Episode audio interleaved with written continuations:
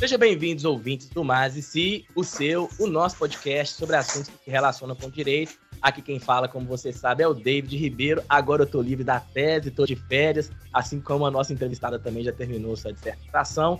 E hoje nós estamos aqui para falar sobre um tema que tem chamado bastante minha atenção. Fiz um episódio sobre tributação e raça com a Maria Angélica e agora nós estamos aqui com Luísa Machado para falar sobre tributação e gênero. Luísa, uma felicidade, uma satisfação muito grande estar aqui com você no Mazes e pela primeira. Espero de muitas vezes que você vai voltar aqui para conversar conosco. David, obrigada. Quando o convite chegou, quando você me escreveu, eu falei: nem acredito, chegou meu momento, finalmente eu vou para o Mais e. É. Eu tava anos esperando, será que um dia eu vou ter um trabalho legal que vai me fazer ser convidada pra lá? E quando chegou o convite, eu falei, ai meu Deus, chegou meu momento. Ó, oh, e a Marina Marinho também te indicou muito. Ela falou que você era legal demais e que chamar. Então, assim, Marina indicou, eu tô assinando embaixo, que ali eu gosto dela de graça e confio também em muita coisa. E não só por é, isso, né? Porque eu sei que você é competente. Eu, eu, eu conheço o seu trabalho. E aí? Vou falar de Marina também, gente... pode deixar. e aí, nós estamos aqui hoje para falar de raça e tributação. Eu queria, antes disso, ó, raça, não, gênero e, e tributação. E eu queria e que raça você também, agora né? se apresentasse. E raça também. Eu queria que você se apresentasse para o ouvinte e fala para a gente aí, Luísa, como você está inserida nessa discussão de é, tributação e gênero. Eu sou Luísa Machado, eu sou advogada, é... Terminei o mestrado esse ano, em março, mais ou menos, março, abril, eu terminei o mestrado pesquisando, defendendo o tema de tributação e desigualdade de gênero e raça. É, pesquiso esse tema já há um tempo, desde o final da minha graduação, 2018, mais ou menos. E acho que como eu vim parar nesse, nesse tema, nesse debate, brevemente, é, acho que sempre me indignou um pouco a forma como que o direito tributário tratava, e acho que várias disciplinas da, da faculdade né, tratam os temas com uma certa neutralidade, né, como se assim as matérias de direito, né, na prática, não tivessem, a gente estuda direito tributário, por exemplo, como se a tributação não tivesse um impacto específico sobre mulheres, sobre pessoas negras. E me incomodava muito esse discurso dessa neutralidade, até que tem muito na filosofia do direito também, né? É, e aí comecei a pesquisar esse tema, inclusive Marina, assim, se eu tivesse que falar uma pessoa que me apoiou muito para que eu entrasse mesmo na vida acadêmica, porque eu acho que eu nunca me senti muito participante desse mundo, eu acho que eu era muito, assim, atuei na faculdade muito militante, assim, e quem me ajudou a entender que eu também poderia ter esse papel na academia e me ajudou muito nesse processo do mestrado foi a Marina Marinho. Já cansei de falar isso, sou muito grata a ela e me sinto meio assim, uma pupila dela, sabe? Assim, uma, uma pessoa que foi uma. Ela plantou uma sementinha na faculdade, ela plantou várias sementinhas na faculdade, né? Ela e uma geração inteira de tributaristas que pensam em justiça social. E eu fui uma sementinha dela que, que foi é, que foi plantada e cresceu e, e defendeu o, defendeu aqui agora e publiquei também minha dissertação, né? Então é isso, acho que é como eu vim parar aqui. Maravilha. E a Marina também tem um, um episódio aqui. A gente falou sobre tributação e desenvolvimento. E é um dos episódios, eu sempre falo isso para ela. Eu nunca achei que, que, as pessoas gostassem tanto assim do tema de tributação. É um dos episódios mais escutados, sabia, Luiz? Sem brincadeira nenhuma. É um dos episódios mais escutados. E, e eu, eu tenho reparado também, recentemente, que o pessoal tem gostado muito do quando eu trato de questões ligadas a, ao direito e marxismo, assim. Vai lá, assim, 1.200, 1.600 é, negócios de downloads, assim. Eu nem olho muito, sabe? Mas explode, assim, né? E é uma felicidade poder estar tá, é, tá aqui com você, discutindo esse tema. Complementando essa tríade aí, né? Sobre desenvolvimento, raça e agora gênero é, na questão da tributação. É um tema que a gente discute pouco. Eu acho que tem que ter, né, essa discussão. É invisível e tá o tempo todo. A mão é invisível, mas o tempo todo. A mão da tributação é, é invisível para discussão, mas o tempo todo ela tá do nosso lado aqui, né? Nesse computador, nesse microfone, em tudo. Então é uma felicidade muito grande estar aqui com você. E, ouvinte, você já sabe que a gente tem aqui uma campanha de financiamento coletivo no Apoia-se. E a partir de dois reais você pode ajudar a man manter esse, esse podcast e ao mesmo tempo aperfeiçoar. Tudo que a gente tem aqui de recebimento dos ouvintes, é, dos apoiadores, é revertido para o próprio podcast. É muito em função dos ouvintes lá que, que pagam lá, dos apoiadores, deixam um beijo aqui, mais que afetuoso para todos eles sempre. E é isso. E agora você já sabe também, vai lá nas nossas redes sociais, curta, compartilhe e depois é só apertar o play.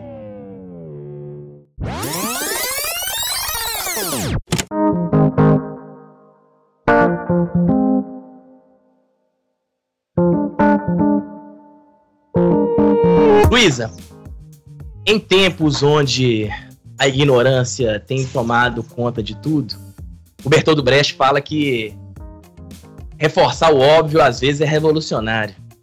E aqui eu vou fazer uma pergunta que é meio óbvia, mas você já tinha me chamado a atenção nos bastidores aqui, dizendo que ela, ela é óbvia, mas ela diz muita coisa. Então é isso mesmo. Então só reforço que o óbvio traz muita coisa interessante pra gente. A gente já discutiu sobre gênero e a raça e tributação. E agora eu queria saber de você, enquanto pesquisadora, se existe discriminação de gênero na tributação. Maria Angélica já comentou um pouco, e agora você vai aprofundar isso aí pra gente, nos ajudando com essa discussão aí. Hein?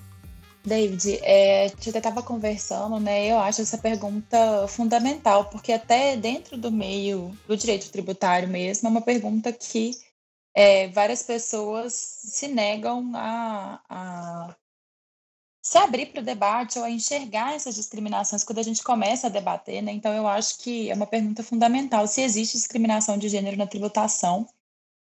E sim, existe, existem várias discriminações de gênero e raça na tributação. É, eu, essa foi, acho que, uma pergunta que moveu também a minha pesquisa de dissertação, é, meu mestrado, e acho que existem pelo menos três modos como a tributação brasileira ela discrimina as mulheres e especialmente as mulheres negras.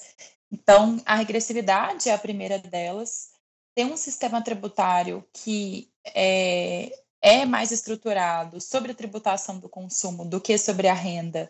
Isso acaba é, onerando, sobre-onerando né, a população negra e especialmente as mulheres negras. É, tem uma, pesquisas fundamentais também que têm sido feitas no campo da tributação que vão demonstrar que o nosso sistema tributário é regressivo, e a Maria Angélica falou muito sobre isso no, no, no episódio, né?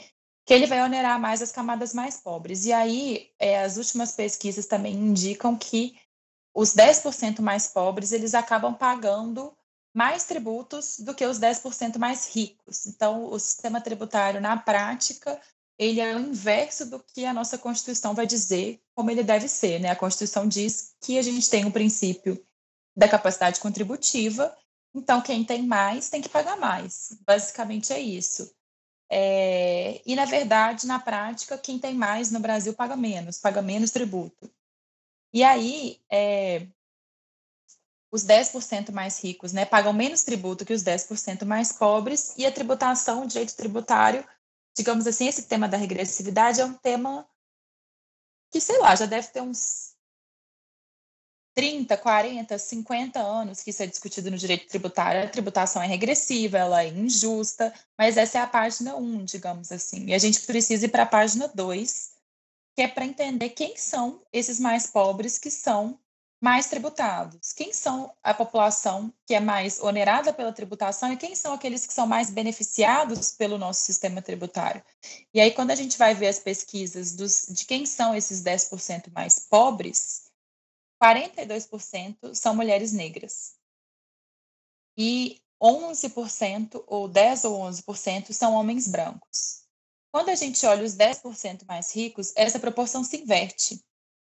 Os 10% mais ricos, 42% são homens brancos e 10% é, são mulheres negras. Então, se a gente tem um sistema tributário que onera mais os mais pobres, e os mais pobres são constituídos hegemonicamente de mulheres negras, a gente precisa discutir que o sistema tributário ele acentua não só a desigualdade social, a desigualdade de classe, mas a distância entre homens e mulheres, pessoas brancas e pessoas negras, e especialmente a distância entre as mulheres negras e os homens brancos. A tributação ela funciona como um instrumento é, que vai ampliar essas desigualdades, ampliar, ampliar essas opressões. E eu acho que a regressividade é o primeiro ponto que a gente tem que discutir, que ela tem efeito não só sobre a distância de, entre ricos e pobres, ela tem impacto na desigualdade entre, é, como eu disse, né, homens e mulheres, pessoas brancas e pessoas negras, e muito mais quando a gente olha por uma lente interseccional. E aí eu acho que o segundo ponto que a gente consegue observar que existe uma discriminação é em decorrência do trabalho de cuidado.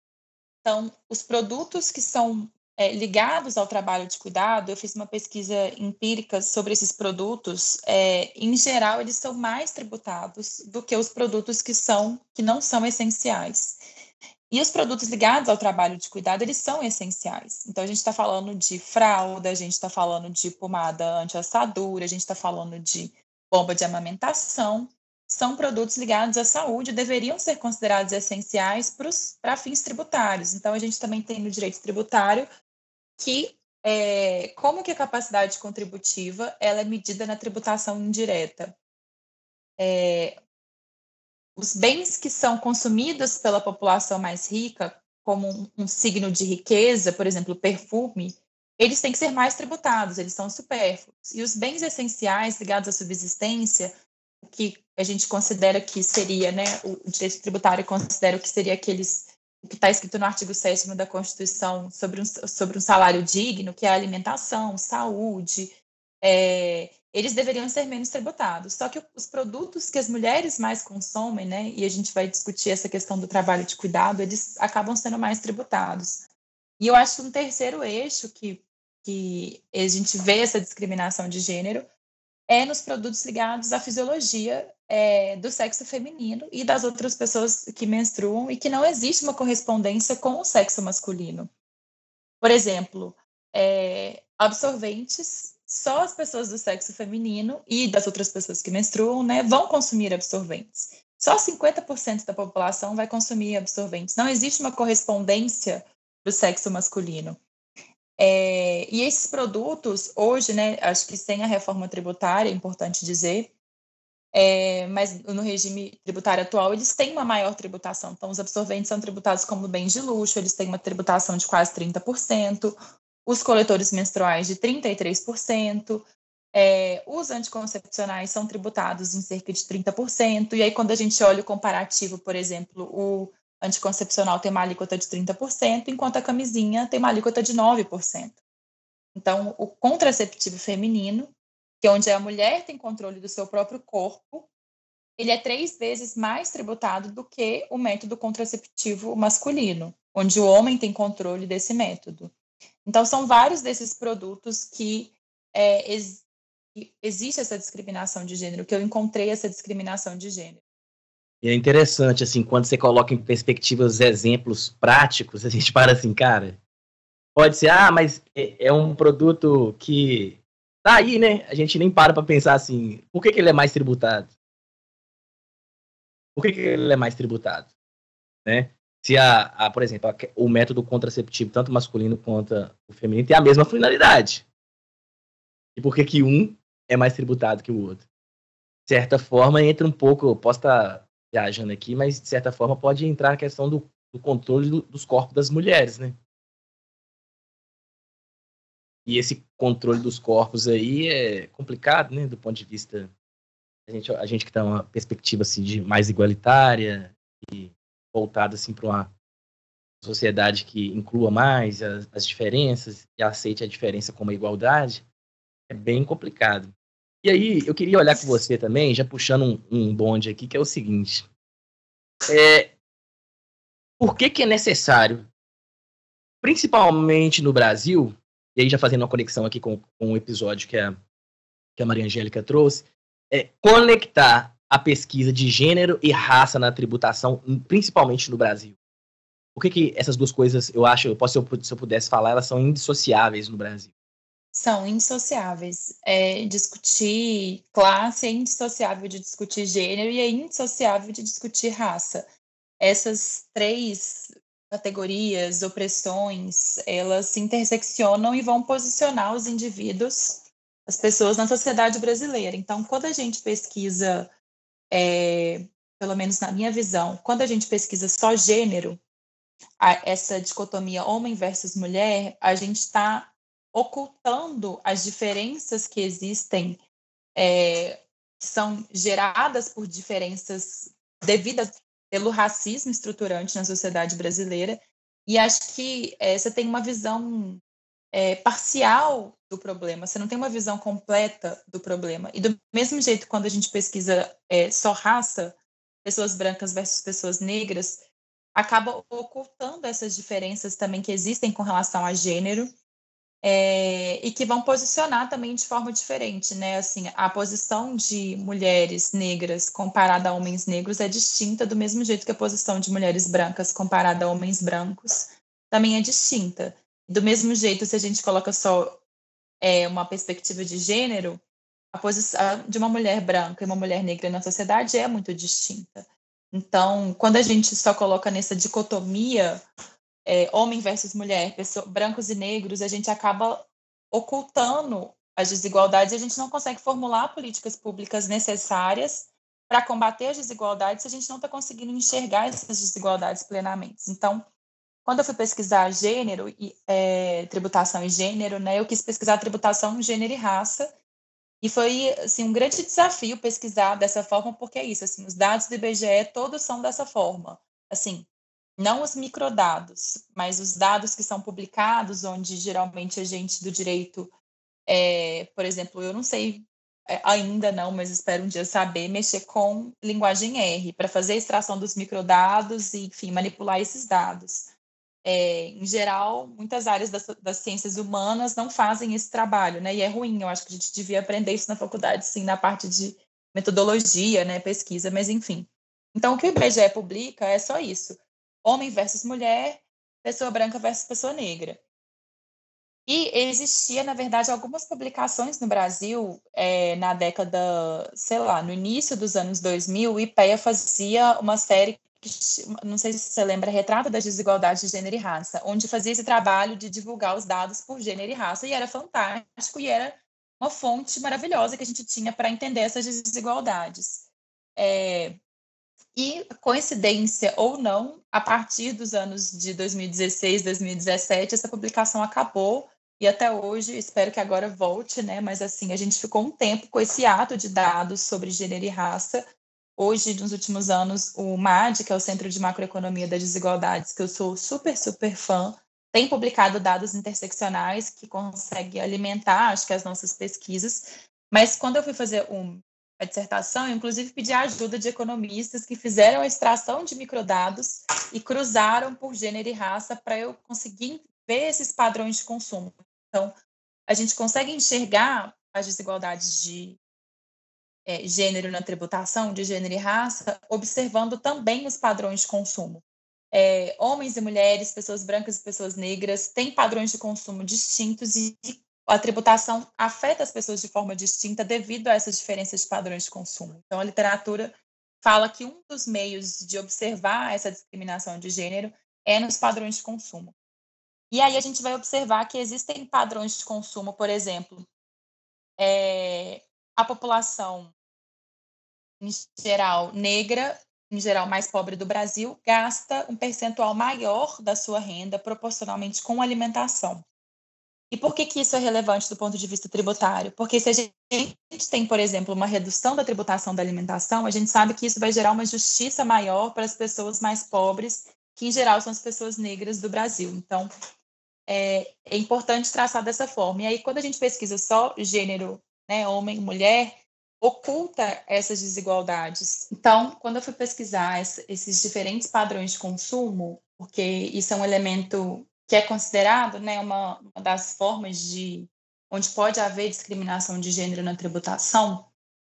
E quando a gente pesquisa só as categorias homem versus mulher, isso acaba ocultando algumas desigualdades. Então, é, eu observei, por exemplo, que quando a gente tem essa diferença dos padrões de consumo, é, quando a gente olhava só gênero, é, existiu uma diferença, né? As mulheres acabam gastando sim mais na subsistência da família, em alimentação, em aluguel, medicamentos, energia, e os homens gastando mais em aquisição de bens, principalmente aquisição de carro, gasolina, casa, mas quando a gente analisa de forma interseccional gênero e raça, a gente vê que tem alguns padrões que eles são mais ligados à questão racial e à questão de renda é, do que à questão de gênero.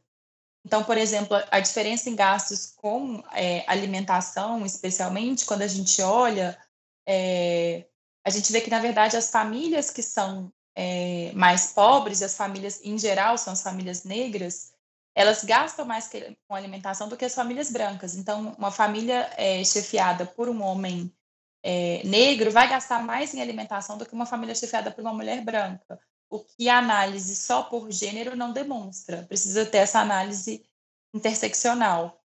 E quando a gente olha ainda é, esse comparativo mulher negra homem branco, aí essa disparidade ela explode assim, porque a gente está juntando gênero, raça e classe, e aí a gente vê que esses padrões, esses diferentes padrões, eles se acentuam. Então, uma família chefiada por uma mulher negra vai gastar muito mais com a subsistência do que uma família chefiada por um homem branco. E aí sempre tem as pessoas que falam: ah, não existe discriminação. Aí quando eu demonstro esses dados, né, olha, a, o anticoncepcional tem uma alíquota de 30%, a camisinha tem uma alíquota de 9%. É, e aí falam, ah, mas a camisinha é para os dois.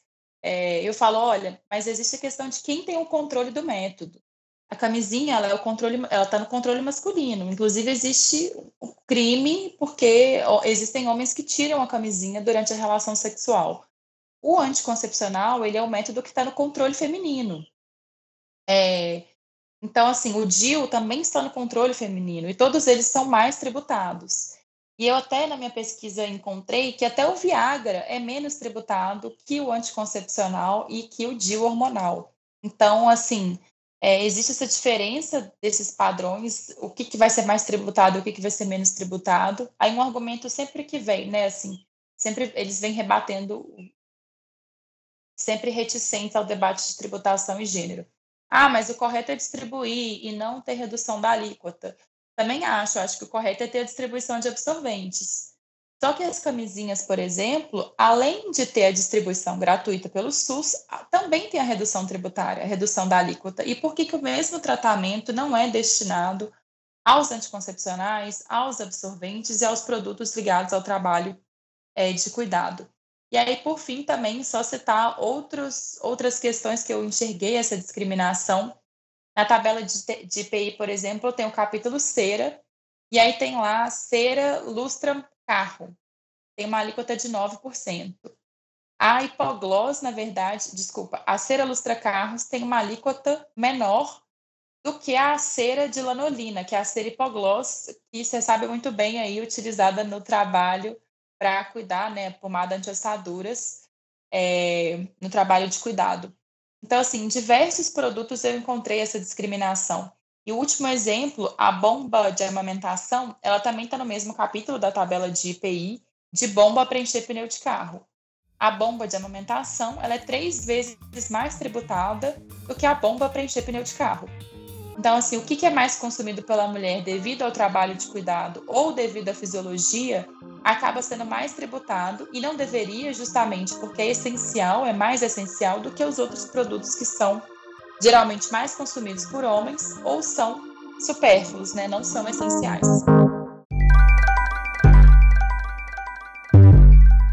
Luísa, esses dados assim que você trouxe como exemplo são, são bons para a gente ter uma concretude de como que é a importância dessa discussão. E eu imagino que provavelmente quem começou a dar os primeiros gritos a respeito dessas questões de gênero e raça aí foram as pessoas afetadas diretamente por essas por esses marcadores, né? E aí eu queria saber de você como que esse campo de pesquisa, como que esse, esse campo de pesquisa começou no mundo e no Brasil, assim. Imagino também que não deve ser uma coisa muito velha. Pois é. é. se eu pudesse falar, assim, acho que a gente considera no mundo, né, o, o início do debate de tributação e gênero a partir de um, de um artigo da Janet Stotsky, em 1996, que ela vai escrever sobre os viés de gênero na tributação. Então, esse é o artigo, acho que mais famoso que existe é, sobre esse debate, e ela vai é, traçar ela vai resumir o que estava acontecendo no mundo. Ela não é a primeira a dizer que existe discriminação de gênero na tributação, mas ela é a primeira a tentar sistematizar é, o que, que já estava acontecendo no mundo. Então, principalmente os países do norte global, mas também outros países, começaram a empreender reformas tributárias na década de 80 é, para remover alguns viéses de gênero na tributação que existiam. Então, a gente está falando assim de 40 anos atrás. Alguns, sistema, alguns sistemas tributários eles tinham leis diferentes, principalmente na tributação da renda, para homens e mulheres. Então, por exemplo, se a mulher fosse solteira ou se a mulher fosse casada, a alíquota de imposto de renda era diferente. É, então, existiam legislações que discriminavam explicitamente com a palavra mulher ou às vezes implicitamente. Quando você tem um sistema na tributação da renda, por exemplo, que obriga a declaração conjunta, é, alguns sistemas tributários, esse, esse, sistema acabava fazendo com que, vamos pensar na década de 80, uma realidade onde, é, em geral, tinha aquele padrão da família, né, o homem, nas famílias, na sua maioria, falando do norte global, brancas e tudo, onde o homem trabalhava e a mulher ficava em casa. Se a mulher começasse a trabalhar, a alíquota, e como tem que ser uma declaração conjunta, a alíquota do imposto de renda acabava subindo para o casal, e o casal tinha que contratar uma, por exemplo, onde é que vai deixar os filhos, ou pagar o trabalho que a mulher fazia, que era é, de graça, né? Esse trabalho de cuidado que a mulher realizava dentro do lar, que não era remunerado, não era reconhecido quando ela saía para ter um trabalho remunerado, onde que essas crianças vão ficar, né? Então, ou tinha que colocar na creche, ou contratar é, uma babá, etc. Só que não compensava para o casal. Era mais barato a mulher ficar dentro de casa é, e não ter uma segunda renda do que ela sair para trabalhar. E alguns países, principalmente do norte global, começaram a fazer reformas tributárias para alterar isso, para permitir a declaração individual, enfim, para ter. É, e aí, assim, recomendo o livro é, da Isabelle Rocha, que pesquisou tributação e gênero na renda. Especificamente, o meu tema é tributação do consumo. Estou me atrevendo aqui a falar um pouco sobre isso. Mas esse debate começou no Norte Global. A Stotts, que estava fazendo, é, ela começou a analisar, então, se, como, é que, como é que essas reformas tributárias estavam fazendo. Né? Elas estavam observando é, que padrões. Então, ela começou a discutir que existe discriminação de gênero, sim, na tributação, ela já parte desse pressuposto, só que essa discriminação ou esses vieses, como, como geralmente a gente traduz, eles podem ser explícitos ou implícitos. Então, explícitos é quando fala explicitamente a palavra mulher na legislação, que é mais fácil de identificar, mas tem também os vieses implícitos, que são aqueles decorrentes principalmente de é, diferentes padrões de consumo que decorrem de normas sociais, e aí ela não fala isso, né? Mas assim, a gente sabe que a gente está discutindo divisão sexual do trabalho, é, e justamente por isso ela vai falar que é, uma, é, uma, é mais difícil observar esses vieses implícitos, mais ainda na tributação do consumo. Porque a tributação do consumo não é como a renda, a tributação da renda é pessoal, né? A tributação do consumo você não vê quem você está tributando é, diretamente, a pessoa que está comprando o produto, por exemplo. Mas depois a gente, né, como a gente já falou um pouco, é, isso não faz com que não exista uma discriminação de gênero na tributação do consumo. Existe sim, e ela, ela é realizada principalmente pela diferença da tributação dos produtos. É, esse debate, então, surge no norte global, analisando principalmente a tributação da renda, porque a tributação da renda é mais relevante nos países do norte global, mas nos últimos anos, aí talvez a gente possa falar, sei, de 10 anos para cá, o debate começa a se orientar um pouco mais para o sul global. Poxa, é, como que a gente vê esses viés de gênero no sul global, sabendo que, na verdade, não é a tributação da renda que é relevante, é a tributação do consumo que é relevante. Então, a gente tem um outro modelo, como que as mulheres do sul global vão ser afetadas pela tributação, sendo que elas nem, a maioria nem paga imposto de renda. Né? Então, a, gente precisa discutir, então, os vieses na tributação do consumo. E eu acho que isso começa esse debate no Brasil também, nos últimos anos, assim, quando eu comecei a pesquisar, e é maravilhoso ver essa efervescência de trabalhos que pesquisam tributação, gênero e raça. Quando eu comecei a pesquisar em 2018, 2019, só existiam duas dissertações de mestrado no tema. A minha eu acho que foi a terceira, eu não sei se houve alguma também defendeu junto da minha, mas quando eu comecei só tinham duas. E hoje existem vários trabalhos, né? Acho que eu consigo chutar que eu acho que já devem ter uns 10 livros de tributação e gênero, é, graças a Deus e a mulheres maravilhosas que estão se jogando aí nessa, nessa empreitada de pesquisar esses, esses temas. E esses temas, assim, desafiam, né? Porque, na verdade, eu estava conversando isso, eu dei uma palestra agora na Faculdade de Ouro Preto, Faculdade de Direito, foi terça-feira, a convite do Hernani, eu estava falando que quando eu fui pesquisar sobre raça e constitucionalismo, é, contava nos dedos, assim. Eu lembro, era a Tula Pires, você tinha o Marcos Queiroz, você tinha o Rodrigo Portela, e, e, eu e a Betânia, que eu lembro, assim, né? Me desculpe o ouvinte aqui talvez conheça mais, mas é a limitação que a gente tem de espaço e tempo. Mas as pesquisas que eu conhecia eram só essas. E aí agora o Hernani já falou, não, já tem um menino aqui na Faculdade de Ouro Preto que viu sua, um artigo seu, que inclusive a gente usa na aula, já está pesquisando, está querendo fazer o TCC, é, e esse trabalho também, de certa forma, ele vai puxando um outro, né? E o do Marco vai puxando, do Rodrigo vai puxando, da, da Tula Pires vai puxando, e vai crescendo aos poucos, né? Isso é, é legal de ver, mas ao mesmo tempo um pouquinho triste, né? Né, Luísa? Você esperar esse tempo todo e ter poucos trabalhos de, um, de algo que impacta tanto na vida das pessoas no Brasil, né? E, David, até uma coisa assim que eu fico pensando, esse debate é muito, até dentro do direito tributário, é, eu acho que agora, com a reforma tributária, eu acho que com a vitória que a gente teve, é, se eu pudesse considerar qual que vai ser o marco no Brasil no debate de tributação e gênero, é, não o marco inicial, mas talvez o marco que vai traçar uma, que vai trazer essa concretude. Poxa, tá aí, é inegável.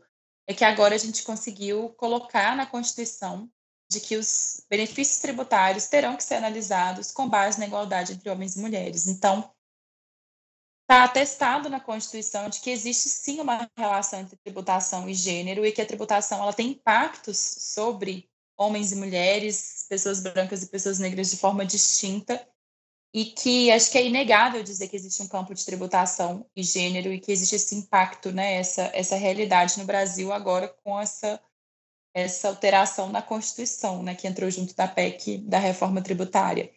E quando eu fui começar a pesquisar o tema, assim, é, é engraçado, né, porque eu, foi difícil pesquisar isso na faculdade de Direito da FMG, é, no direito tributário, na faculdade de direito, é, quando eu fui fazer o mestrado, assim, acho que os, os, professores que tinham, que estavam orientando na época, que tinham vaga, não aceitavam pesquisar esse tema, sabe? Porque achavam que não há, é, não há uma relação entre tributação e gênero, a relação entre tributação e classe.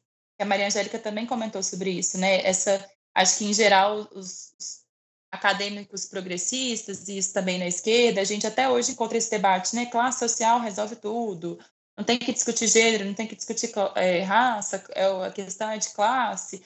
É uma questão de classe, mas também classe social não se estrutura sozinha, né? Gênero e raça são elementos que estruturam classe, que são estruturados pela classe. É, então, meu tema de tributação em gênero, assim, não, não posso dizer que ele não foi aceito, né, na linha de tributário, assim, ele não, não nem tentei, assim, na linha de tributário, porque não havia essa perspectiva de que era um tema relevante para a área de tributação. E fui pesquisar na filosofia do direito e foi muito incrível ter essa na justiça social, né, pesquisar esse tema lá e ter essa abertura para pesquisar lá, de entender que esse é um tema relevante, sabe, de tributação e gênero, é um tema relevante para discutir justiça social essa mesma dificuldade que você encontrou aí, quando eu fui propor minha pesquisa também de doutorado, é, eu já sabia que ia falar assim, não, não tem sentido discutir constitucionalismo e raça, não. Eu escutei isso da boca de, assim, não propõe, né, é, o trabalho, mas escutando da boca de vários professores ali da faculdade ali, não, não tem sentido discutir constitucionalismo e raça, não. Lá ah, não tem não, então tá bom. Então. É, mas é aquela coisa, né, é porque o pessoal tem uma autoestima tão grande eles, inclusive, têm condição de dizer o que, que, pode ser pesquisado, o que, que é relevante ou não para pesquisa de direito. Né? Isso que é, me chama mais atenção. Trabalhar bastante na, na terapia, um dia eu chego nessa autoestima aí. o que, que é relevante, o que, que não é relevante, num mundo tão plural desse, afirmar, por exemplo, que uma coisa é relevante e outra não é para o direito, é complicado, né?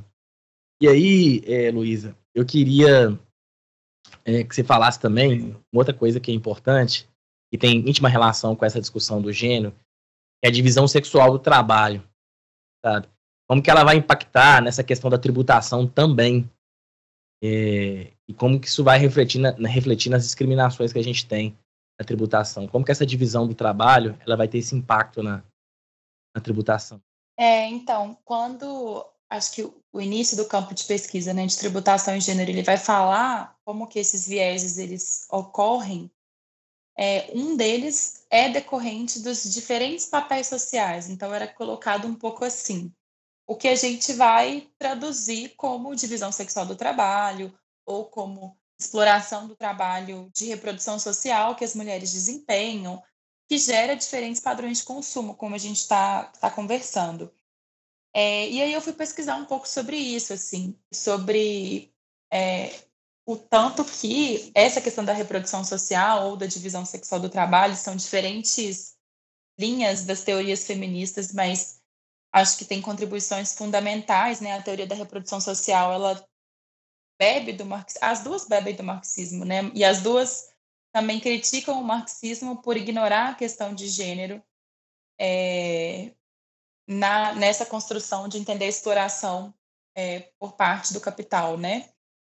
É, mas, enfim, eu acho que é, os elementos que elas têm em comum é de entender que todo o trabalho que a gente vai ter produtivo, ele é sustentado por um trabalho reprodutivo. Então, é, tudo isso que as mulheres realizam, esse trabalho que as mulheres realizam dentro de casa, em geral, que não é, não é remunerado, é, não é nem reconhecido, ele é o que sustenta o trabalho produtivo. Então, tem uma, uma um elemento, né, uma frase da, da Bachachara que ela vai dizer que Marx ele, ele fez uma brilhante análise sobre a questão da exploração da classe trabalhadora é, e com relação a, aos meios de produção e tudo, mas ele esqueceu de, de analisar como que os trabalhadores eles são formados. Os trabalhadores eles não chegam prontos na fábrica para serem explorados. Alguém é, cuidou desse trabalhador, alguém alimentou esse trabalhador, alguém é, gestou, pariu esse trabalhador, né? Então, e acho que também pesquisando isso, como a gente estava falando no início, né, antes de começar a gravação, que tem alguns elementos que são mais ligados à questão de raça, que é um elemento estruturante, o racismo é estruturante na sociedade brasileira, estrutura a sociedade brasileira, mas tem outros elementos que eles são hegemonicamente ligados à questão de gênero. Quando a gente vai falar dessa exploração do trabalho de cuidado que as mulheres realizam, é hegemonicamente uma desigualdade de gênero. As pesquisas do IBGE elas demonstram que é, quando a gente vai olhar as horas de trabalho desempenhado, né, em trabalho em trabalho doméstico e de cuidado, que é os termos que o IBGE utiliza. Não importa se o homem ele é rico, se ele é pobre, se ele é branco, se ele é negro, se ele está empregado ou se ele está desempregado. Isso não importa. São as mesmas 11 horas semanais de trabalho doméstico e de cuidado. É, não há alteração enquanto para as mulheres é sempre é, uma média de quase o dobro, né? Então, as mulheres, em média, gastam 22 horas semanais em trabalho é, de cuidado. E tem uma variação, sim, de classe, variação de raça, por exemplo, mas classe né, aparece de forma mais é, gritante, que está intimamente ligada à raça, como a gente sabe, mas assim, as mulheres mais ricas gastam 18 horas semanais em trabalho de cuidado ainda é muito mais do que os homens de sua própria classe. É, outras, eu gosto bastante de brincar com dado, né? Mas assim, é, uma coisa que eu observei também é que o homem, quando ele, a pesquisa do IBGE vai demonstrar, né, que o homem, quando ele mora sozinho, ele gasta mais horas em trabalho doméstico e quando ele está casado, ele gasta menos. Ou seja, existe uma clara transferência do trabalho doméstico que esse homem realizava quando ele estava sozinho, né, para a mulher, uma sobrecarga da mulher. E isso vai ter uma, uma consequência para a tributação, que as mulheres elas não gastam só tempo com trabalho de cuidado, elas gastam recursos com trabalho de cuidado. Então, as mulheres elas gastam mais, e especialmente as mulheres negras, como a gente falou, no, na subsistência da família. Então, elas gastam mais com alimentação, com aluguel, com gás, com energia, com medicamentos, é, do que as famílias chefiadas por homens brancos. Então, eu até falei, acho que deu acho que 115% a mais que uma mulher negra chefe de família gasta em energia ou gás do que um homem branco chefe de família. É, e como a gente tem um sistema tributário que onera muito mais consumo do que renda e patrimônio, de novo, ele vai estar tá onerando mais quem gasta mais com a subsistência, que são, em geral, as mulheres, especialmente as mulheres negras. E quando a gente faz essa pesquisa interseccional também, vários, como eu falei, né, vários elementos são mais ligados à classe e raça do que a gênero. Mas dois deles são intimamente ligados à questão de gênero. Os gastos com aluguel e medicamentos tanto mulheres brancas quanto mulheres negras gastam muito mais da sua renda com aluguel e medicamentos do que homens negros e brancos. E isso independe da renda. É... Porque mulheres têm menos patrimônio em geral do que homens, têm menos moradia que homens e gastam mais com aluguel e medicamentos decorrentes do trabalho de cuidado que elas desempenham. Então, acho que essa é mais uma, uma demonstra a importância da, da gente fazer essa pesquisa interseccional e de entender também como que a tributação ela vai de novo sobreonerar essas mulheres, especialmente as mulheres negras é, chefes de família, que tem uma, uma chefia de família, e isso é interessante falar também. As mulheres, quando elas são chefes de família, elas são, a maioria das chefes de família hoje no Brasil são mulheres, né? Elas têm uma, uma liderança solitária. Os homens, tanto brancos quanto negros, eles têm é, geralmente companheiras para dividir o trabalho doméstico e dividir a renda e dividir, enfim, as competências, né, distribuir esse trabalho dentro de casa. As mulheres, tanto brancas quanto negras, mas especialmente as mulheres negras, essa liderança de família é solitária. É, só 12% das mulheres brancas chefes de família e 9% das mulheres negras chefes de família têm cônjuge. Ou seja, a maioria delas é, é uma liderança solitária mesmo. Isso vai ter impactos justamente nos gastos de gastar mais para a sobrevivência da família e menos para acumulação de bens. E como o nosso sistema tributário, de novo, onera mais a subsistência, onera mais o consumo do que renda, patrimônio, de novo ele está prejudicando mais as mulheres, especialmente as mulheres negras.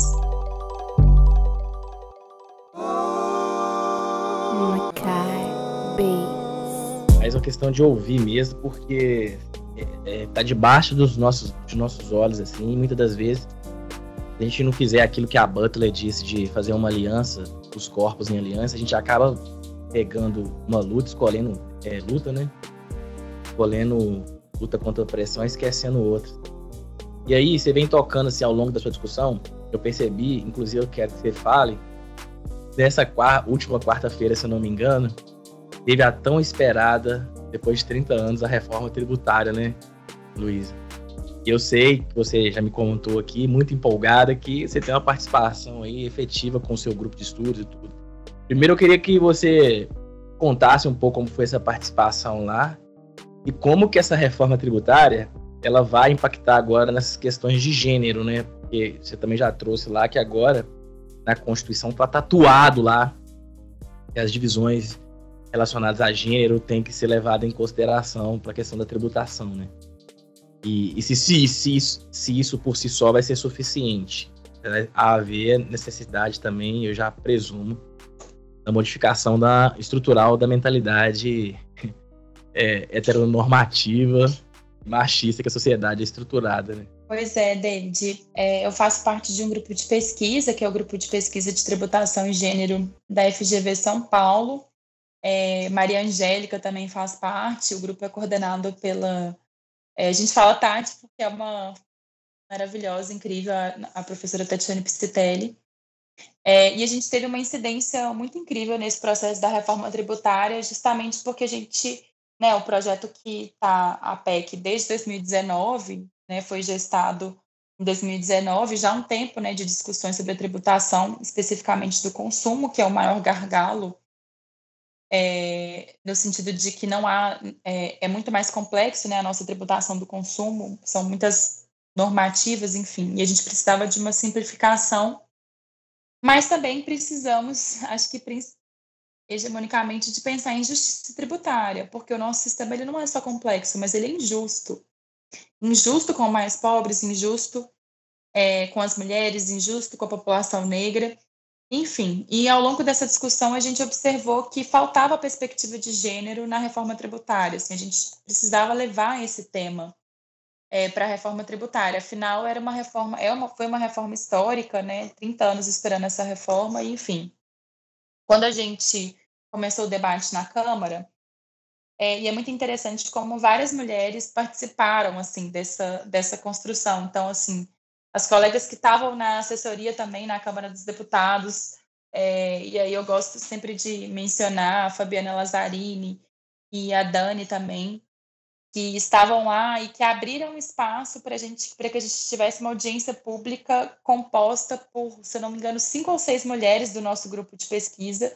Foi, acho que, a única audiência nesse processo que teve o debate de gênero e raça. A Maria Angélica e eu fomos nessa, nessa audiência pública no grupo de trabalho da reforma tributária e a gente conseguiu pautar na Câmara, na primeira rodada, a questão dos absorventes. Então, é, se existia a ideia de ter regimes diferenciados de tributação, então, alguns produtos que vão pagar menos, alguns bens e serviços que vão pagar menos, por que os absorventes não estariam considerados nessa discussão, se os absorventes são essenciais? E acho que até uma, tem uma questão, uma decisão super interessante, que a Colômbia, em 2019, se eu não me engano, a Suprema Corte declarou inconstitucional a cobrança de IVA sobre absorventes, por considerar a prática discriminatória. Então, a cobrança de impostos sobre os absorventes sobre apenas uma parcela da população, decorrente de uma função fisiológica inafastável e sem correspondência com o sexo masculino, é, foi considerada inconstitucional e discriminatória. Então, o único produto que tem alíquota zero na Colômbia são os, os absorventes é, se eu não me engano. E a gente faltou esse debate, a gente conseguiu fazer um ofício com diversas entidades, a Oxfam Brasil, é, Grupo Mulheres do Brasil, é, OAB São Paulo, se eu não me engano, várias entidades, mais de 50, 60 entidades assinaram esse ofício para a gente é, discutir a necessidade dos absorventes. A gente queria que produtos ligados ao cuidado também tivessem alíquota reduzida, mas tivemos a vitória dos absorventes, da inclusão dos absorventes que podem ter alíquota zerada de acordo com a legislação complementar, né? Mas a gente precisava que isso tivesse autorizado na Constituição. Então, tivemos essa vitória histórica, os produtos de higiene menstrual, eles podem ter alíquota zero é, na, na reforma tributária.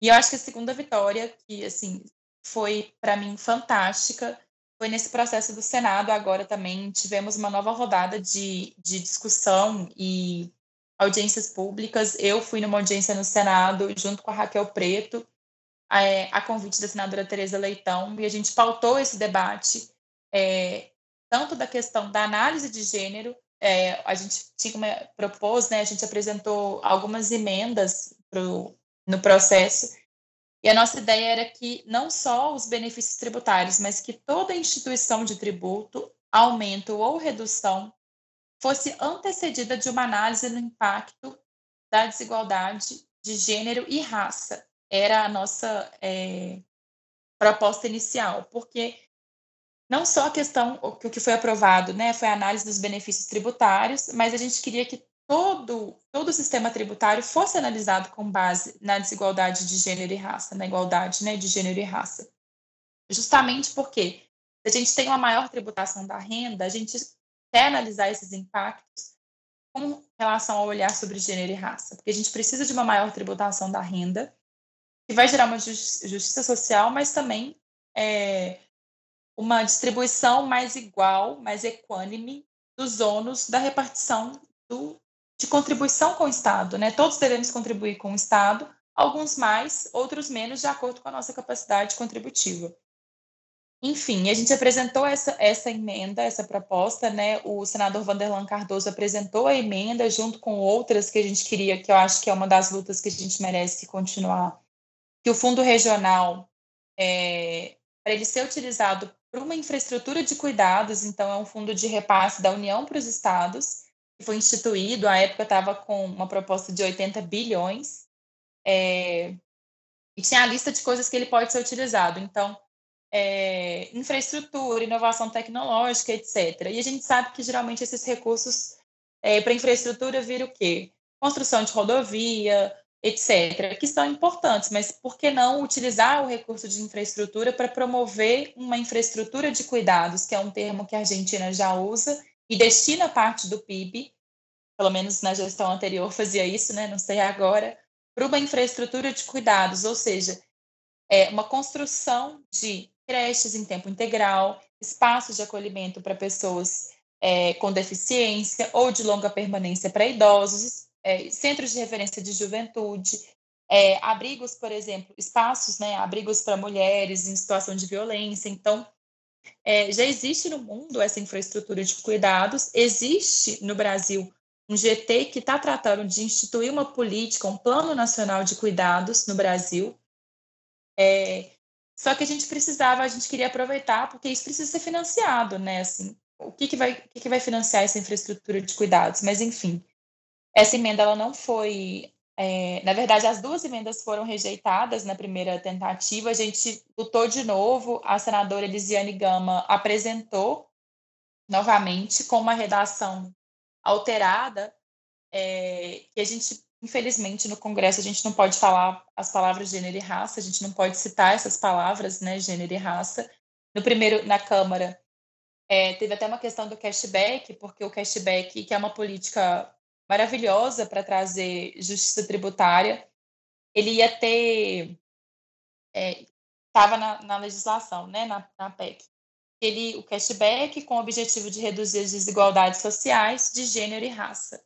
E essa proposta não durou 24 horas. A bancada evangélica derrubou as palavras gênero e raça, alegando que era ideologia de gênero, e aí foram todos eles fazer discurso, etc., aquela coisa toda. Não durou 24 horas no texto. Então, a gente teve que alterar a nossa emenda para colocar a proposta na igualdade entre homens e mulheres. E aí, aquela, a vitória do que foi possível, né? Assim, é, dentro desse congresso que a gente tem conservador, foi uma mega vitória conseguir passar essa análise, não de todas, é, todos os tributos, né, mas pelo menos os benefícios tributários, esses é, bens que têm alíquota reduzida, eles vão ser analisados a cada cinco anos, não só de acordo com o custo-benefício, mas também se eles estão promovendo ou não a igualdade entre homens e mulheres. E isso constar na Constituição, acho que já é um avanço gigantesco, já é um avanço imenso. É, gostaríamos que a questão de gênero fosse ampliada também com a questão racial, e eu acho que é, nada impede da gente lutar para que essa análise entre homens e mulheres seja feita considerando homens brancos, mulheres brancas, homens negros, mulheres negras. Acho que a gente pode construir uma argumentação é, para corroborar isso. É plenamente possível. Acho que a nossa Constituição já traz todo o arcabouço, inclusive, legal para isso.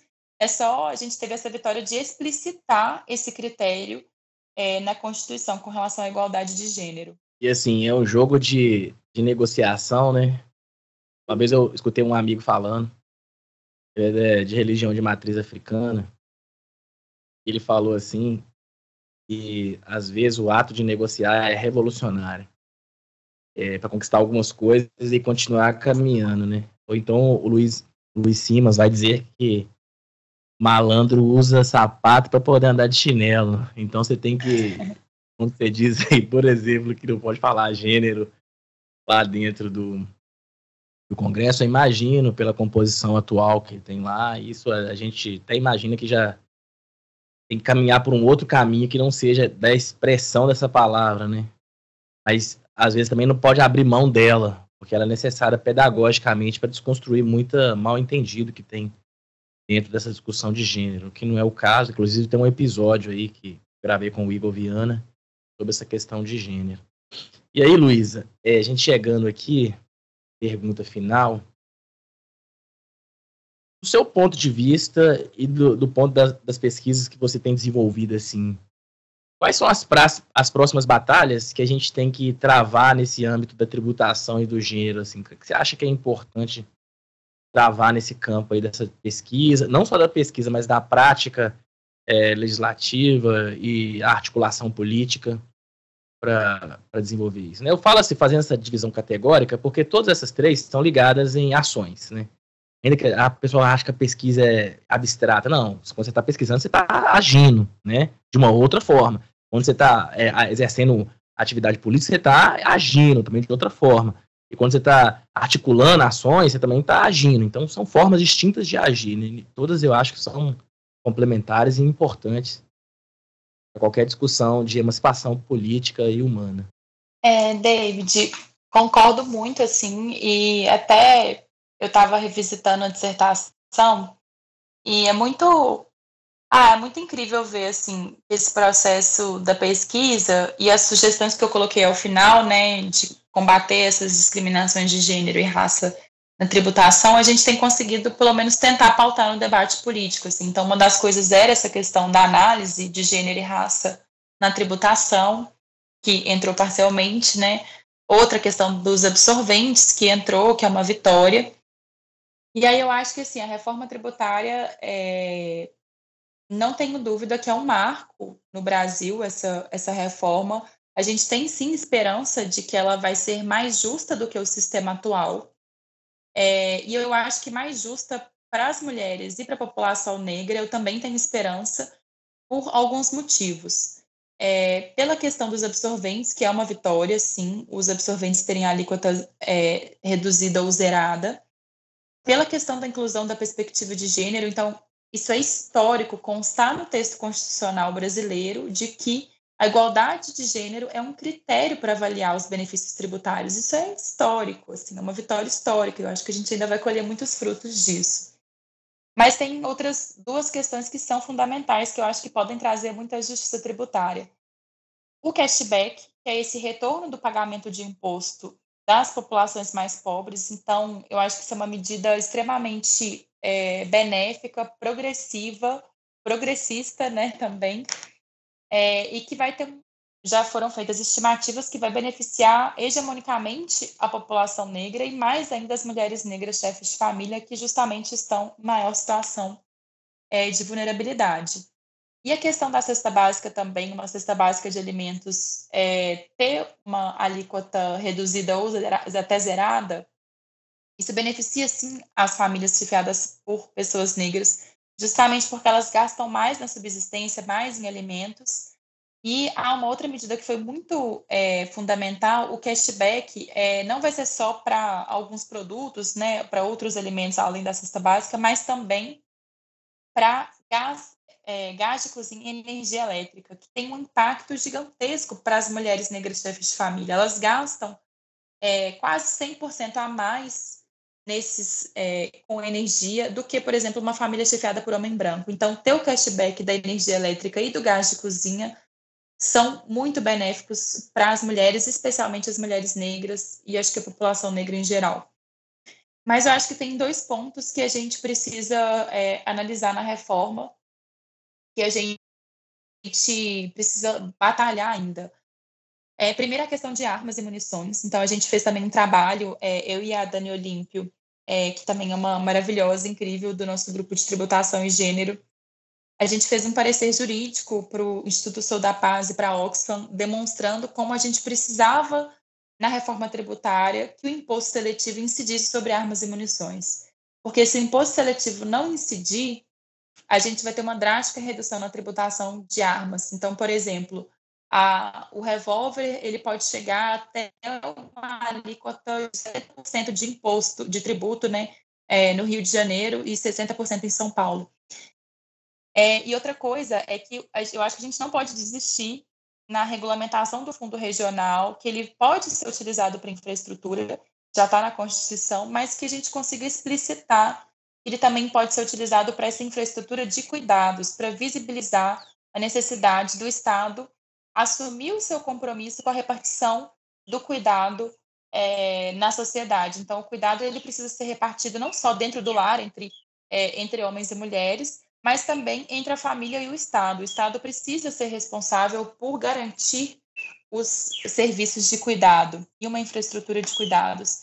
E, por fim, é, a gente ainda tem muita reforma tributária pela frente. Essa foi a primeira fase né, do consumo. Vai ter legislação complementar sobre a tributação do consumo ainda a gente precisa garantir que esses produtos femininos, né, é, ligados ao trabalho de cuidado e à fisiologia estejam na lista de, de bens de alíquota reduzida efetivamente, o que vai vir na legislação complementar, é, e garantir, por exemplo, também que é essa infraestrutura de cuidados, né? Então, assim, tem muita coisa ainda. Vai vir reforma da renda, da tributação da renda. Então, a gente precisa ampliar a tributação da renda no Brasil. Isso sim vai trazer é, muita justiça tributária, social, de gênero e de raça. É, e eu acho que a gente tem muitos desafios aí pela frente.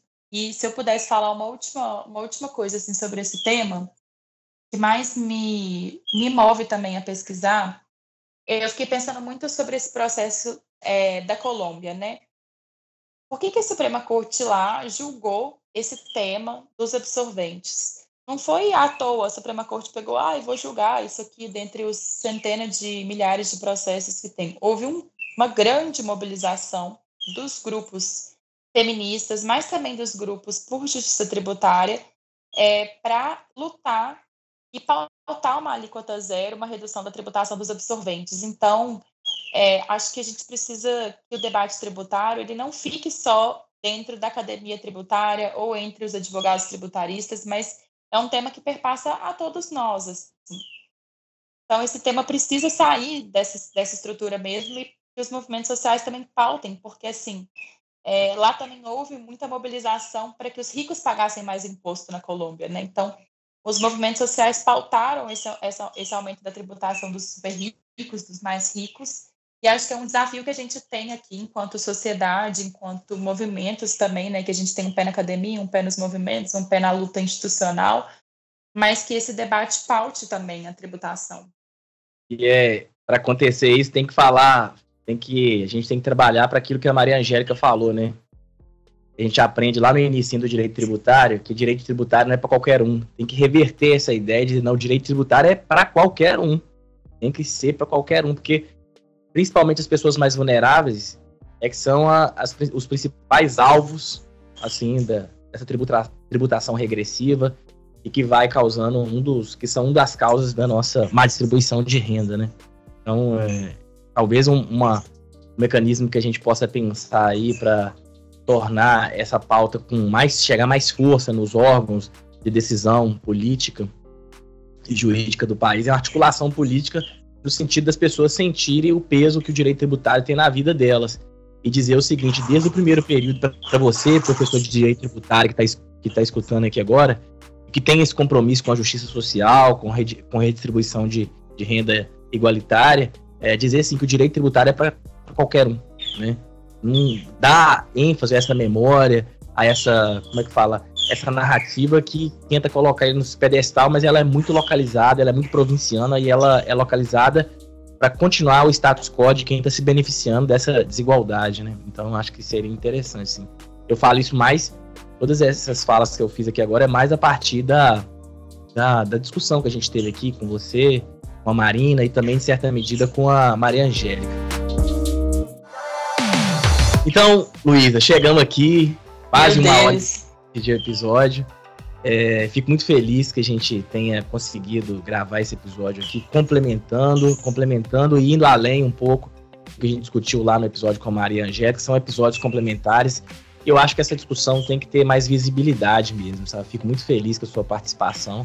E queria aqui agora uma parte final que você deixasse referências para que as pessoas possam conhecer um pouco mais e tentar nessa disputa aí contra essa narrativa contra não, né? A favor dessa narrativa de profanar o direito tributário. Que a Maria Angélica usa muito, né? Maria Angélica, ela, ela foi, né, julgadora na minha banca de dissertação e foi, assim, um privilégio mesmo ter ela, né? Ter ela como referência acadêmica, professora, mas também como uma amiga, colega de lutas, né? E acho que assim, tenho a felicidade também de estar nesse grupo de pesquisa de tributação em gênero e de ter tantas mulheres pesquisando esse tema e várias lançaram livro também. A Lorena Narciso lançou sobre racismo e sexismo na estrutura tributária brasileira. A Lana também Borges lançou sobre tributação e gênero.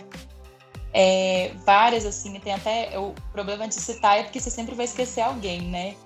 Então, a própria Dani Olímpio também, que já publicou alguns trabalhos, a Maria Angélica publicou vários trabalhos sobre tributação, raça, tributação e gênero. É, mas queria ressaltar um, uma coisa que você falou no final e que me lembrou, me fez lembrar muito, assim. É, a Carol Gonçalves, ela tem feito um trabalho muito maravilhoso de é, cidadania fiscal. Então, ela até ganhou um prêmio por um projeto de extensão que ela fez sobre educação fiscal numa escola quilombola do interior de Goiás, assim. É, é, o trabalho que a gente faz justamente isso que a gente quer, né? Assim, o direito tributário não é, é não tem que ficar só na academia e só para alguns específicos da academia, mas é para todo e qualquer um cidadão, assim. É, todos nós somos afetados pelo direito tributário. Todos nós temos o direito de entender sobre o direito tributário e questionar a forma como a tributação é estruturada hoje. Então, é, fica aí também a recomendação do trabalho da Carol Gonçalves, que tem discutido isso, né, sobre cidadania fiscal, para trabalhar esse tema da tributação para fora dos muros da academia. Bom demais. Então, mais uma vez, Luísa, satisfação enorme ter você aqui conosco no Mais Fico muito feliz pode ter certeza que sua presença aqui nessa discussão sobre direito tributário e gênero contribuiu muito, vai ajudar. Assim, a gente tem um, um, uma certa audiência relativamente boa e eu nunca imaginei que eu ia fazer um podcast que ia ter esse alcance todo que tem, né? Mas eu, quando a gente faz, eu, na intenção que eu fiz no primeiro momento, a Marina até acompanhou esse primeiro momento, era mais divulgação mesmo, sabe? E a gente vai percebendo que, assim, aquelas coisas que nossos afetos, nossas vontades de fazer a coisa, às vezes a gente pensa que é só pra gente satisfazer nossos desejos acaba atingindo outras pessoas. Então, pode ter certeza que a sua presença aqui, eu tenho certeza que vai tocar aí em alguém que tá mexendo com direito tributário, preocupado com, com gênero, preocupado com raça, nessa discussão que é para todos. Fico muito feliz. E as portas aqui do, do Mais Si já estão abertas para que você volte pode ter certeza que já é. Espero que você volte aqui para pedir música, né? Como diria lá no ah, eu que agradeço, foi maravilhoso.